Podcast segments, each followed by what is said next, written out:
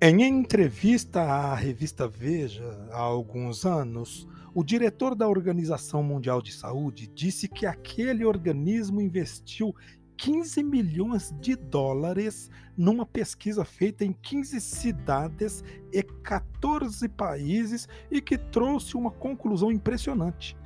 Uma em cada quatro pessoas sofre de transtornos mentais com depressão causada pela tensão profissional, social e conjugal, e que enfraquece o sistema imunológico, incapacitando o indivíduo a viver com mente equilibrada e físico saudável.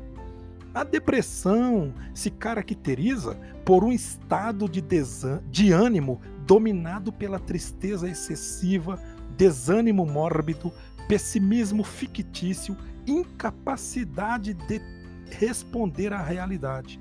O indivíduo fica dominado pelo sofrimento. Seu sofrimento pode chegar ao desespero. O medo pode sofrer alterações sérias.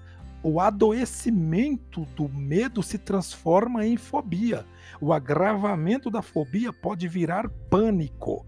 Muito embora sejam consideradas causas da depressão as predisposições genéticas, as alterações químicas no cérebro, as doenças incuráveis e uso de drogas, não se podem anular os fatores psicológicos e sociais de risco que podem desencadeá-la, tais como perdas humanas, ameaças sociais, relacionamentos estressantes, ausência de afeto, traumas psíquicos, repressão da linguagem interior, abandono, solidão e desemprego.